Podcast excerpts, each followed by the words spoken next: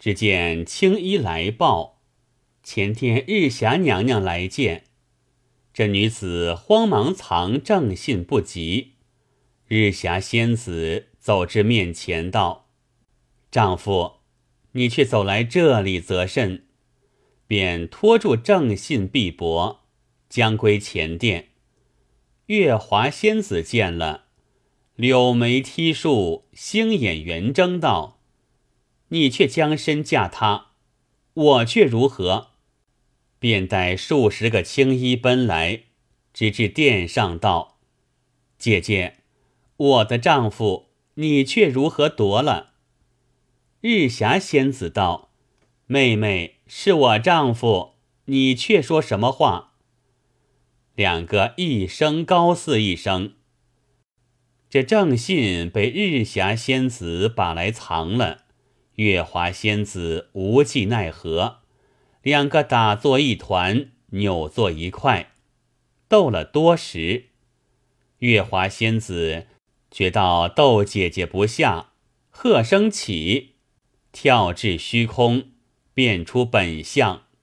那日霞仙子。也待要变，原来被正信埋了他的神通，便变不得，却输了。慌忙走来见正信，两泪交流道：“丈夫，只因你不信我言，故有今日之苦。又被你埋了我的神通，我便不得。若要奈何的他，可把这件物事还我。”正信见他哀求不已，只得走来殿外花树下，掘出那件物事来。日霞仙子便再和月华仙子斗胜，日霞仙子又输了，走回来。正信道：“我妻又怎的奈何他不下？”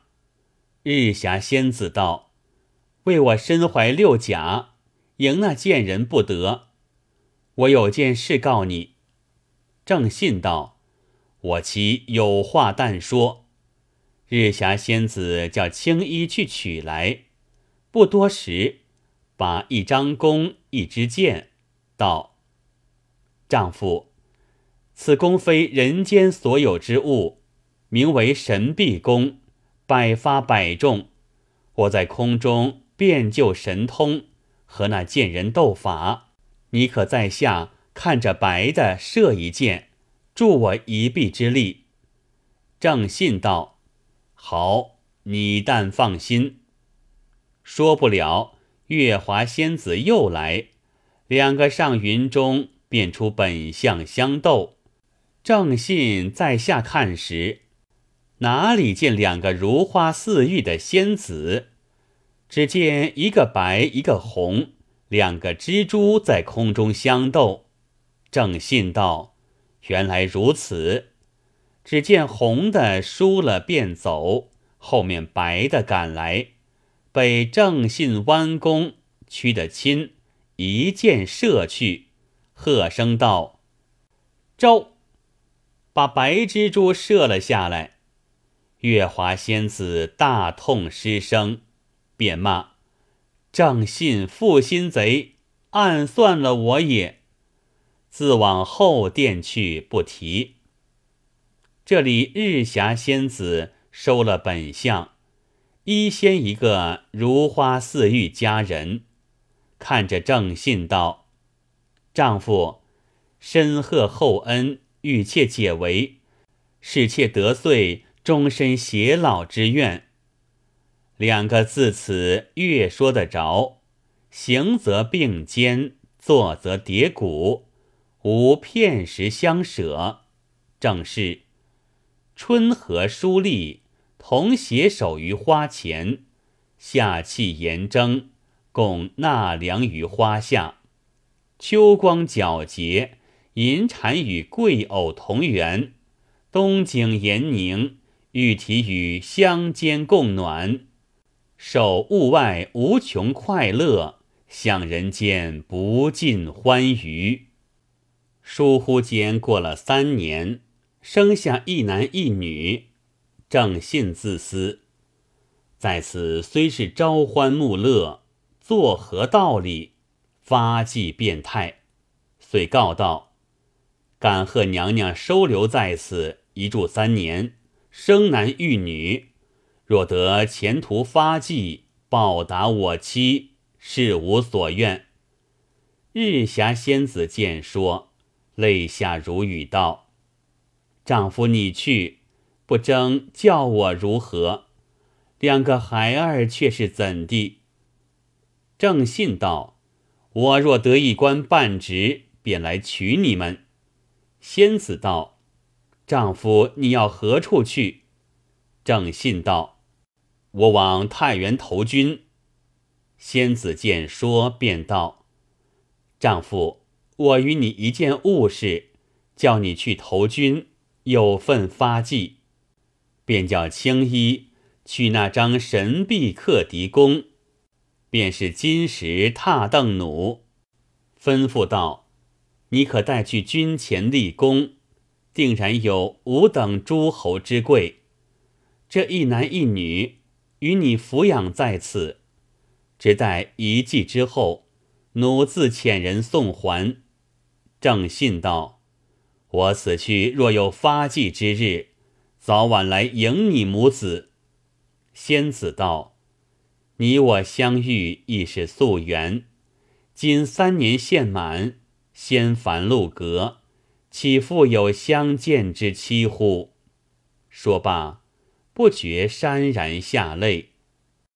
正信初时求去，听说相见无期，心中感伤，亦流泪不已，情愿再住几时。仙子道。夫妻缘尽，自然分别。妾亦不敢留君，恐误君前程，必遭天谴。即命青衣置酒饯别，饮至数杯。仙子道：“丈夫，你先前携来的剑和那一副盔甲，全留在此。他日送儿女还你，那时。”好做信物，正信道：“但凭贤妻主义。”仙子又亲劝别酒三杯，取一大包金珠相赠，亲自送出宫门。约行数里之程，远远望见路口。仙子道：“丈夫，你从此出去便是大路，前程万里。”保重，保重。正信方欲眷恋，忽然就脚下起阵狂风，风定后已不见了仙子。但见青云藏宝殿，薄雾隐回廊。静听不闻消息之声，回视已是峰峦之势。日霞宫响归海上。神仙女料返蓬莱，多应看罢僧谣话，卷起丹青一幅图。正信抱了一张神臂弓，呆呆的立了半晌，没奈何，只得前行。到得路口看时，却是汾州大路，此路去河东太原府不远。那太原府主却是崇相公，会师道，现在出榜招军。正信走到辕门投军，献上神臂弓。崇相公大喜，吩咐工人如法制造数千张，遂补正信为帐前管军指挥。后来收藩累立战功。都亏那神臂弓之用，十余年间，直做到两川节度使之职。思念日霞公主恩义，并不婚娶。话分两头。再说张俊清员外，自从那年正信入境之后，好生思念，每年逢了此日。就差主管备下三生祭礼，亲到井边祭奠，也是不忘故旧之意。如此数年，未尝有缺。忽一日祭奠回来，觉得身子困倦，在厅屋中少憩片时，不觉睡去。梦见天上五色云霞，灿烂夺目。忽然现出一位红衣仙子，左手中抱着一男，右手中抱着一女，高叫：“张俊卿，这一对男女是正信所生，今日交付于你，你可好生抚养。待正信发迹之后。”送至剑门，不可负无之托。说罢，将手中男女从半空中撇下来。员外接受不迭，惊出一身冷汗。蓦然醒来，口称奇怪。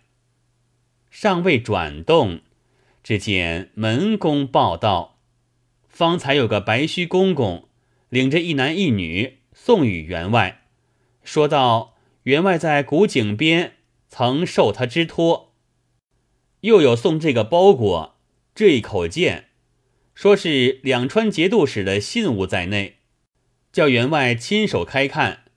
男女不知好歹，特来报之。”张员外听说，正服了梦中之言，打开包裹看时，却是一副盔甲在内。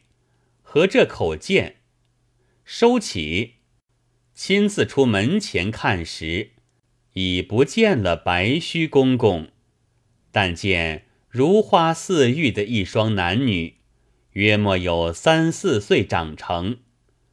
问其来历，但云：“娘是日霞公主，叫我去寻郑家爹爹。”再扣其详，都不能言。张员外想到，正信已堕井中，几层出来，哪里又有儿女？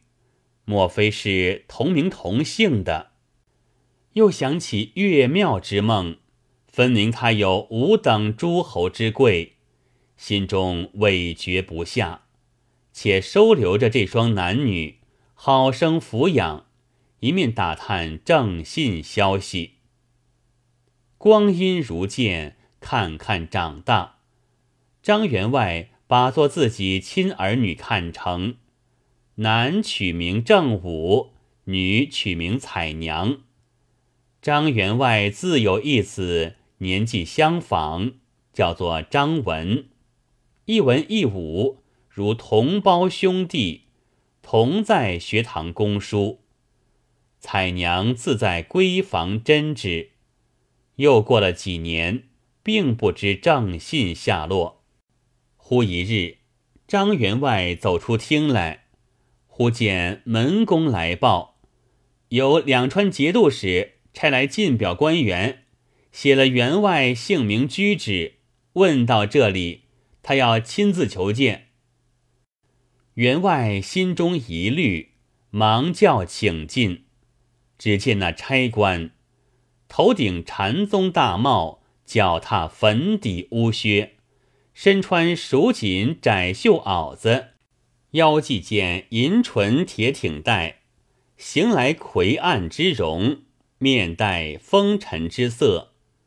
从者牵着一匹大马相随。张员外降阶迎接，叙礼已毕，那差官取出一包礼物。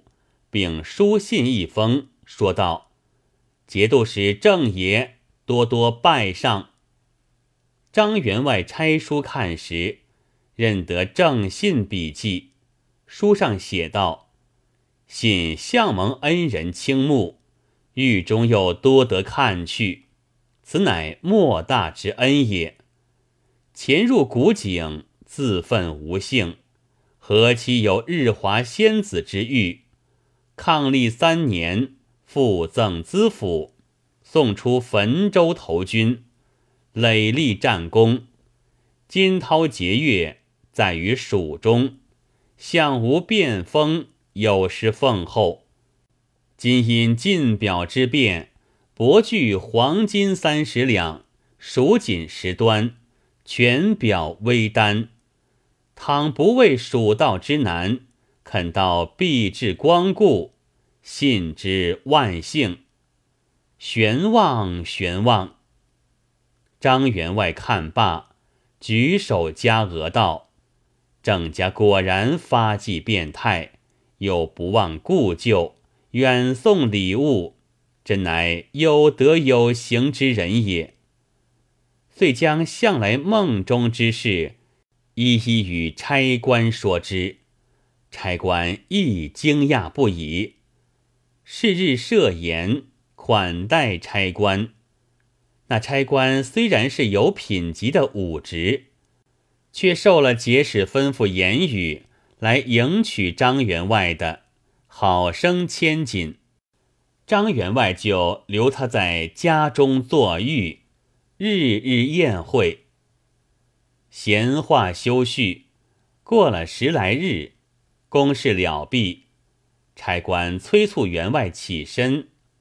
张员外与院君商量，要带那男女送还正节使，又想女儿不便同行，只得留在家中，单带那正午上路，随身行李同仆四人。和差官共是七个马，一同出了汴京，往剑门一路进发。不一日，到了节度使衙门，差官先入禀赋，正信忙叫请进司衙，以家人之礼相见。员外率领正武拜认父亲。续集白须公公领来相托，献上盔甲、腰刀信物，并说及两番奇梦。正信念起日霞仙子情分，凄然伤感。屈指算之，恰好一十二年，男女皆一十二岁。仙子临行所言，分毫不爽。其实大排筵会，管待张员外，礼为上宾。就席间，将女儿彩娘许配员外之子张文，亲家相称，此谓以德报德也。却说郑信思念日霞仙子不已，于锦江之旁建造日霞行宫。极其壮丽，遂时亲往行香。再说张员外住了三月有余，思想家乡，郑信不敢强留，安排车马送出十里长亭之外。赠位之后，自不必说，又将黄金百两，公园外施舍岳庙，修造炳灵宫大殿。后来因金兀术入寇，天子四下征兵，郑信带领儿子郑武秦王累败金兵，到汴京，复与张俊卿相会，方才认得女婿张文及女儿彩娘。郑信受至五十余，白日看见日霞仙子车驾来迎。无疾而逝。其子郑武以复印累官至宣抚使。其后金兵入寇不已，各郡县俱访神臂公之力，多能杀贼。到徽钦北狩，康王渡江，为金兵所追。忽见空中有金甲神人。率领神兵，以神臂弓射贼，贼兵始退。康王见旗帜上有正字，以问从驾之臣。有人奏言：前两川节度使郑信曾献克敌神臂弓，此必其神来护驾耳。康王既即位，敕封明陵昭惠王，立庙于江上，至今古迹犹存。诗曰：“正信当年未遇时，俊卿梦里已先知。运来自有因缘道，到手修闲早共持。”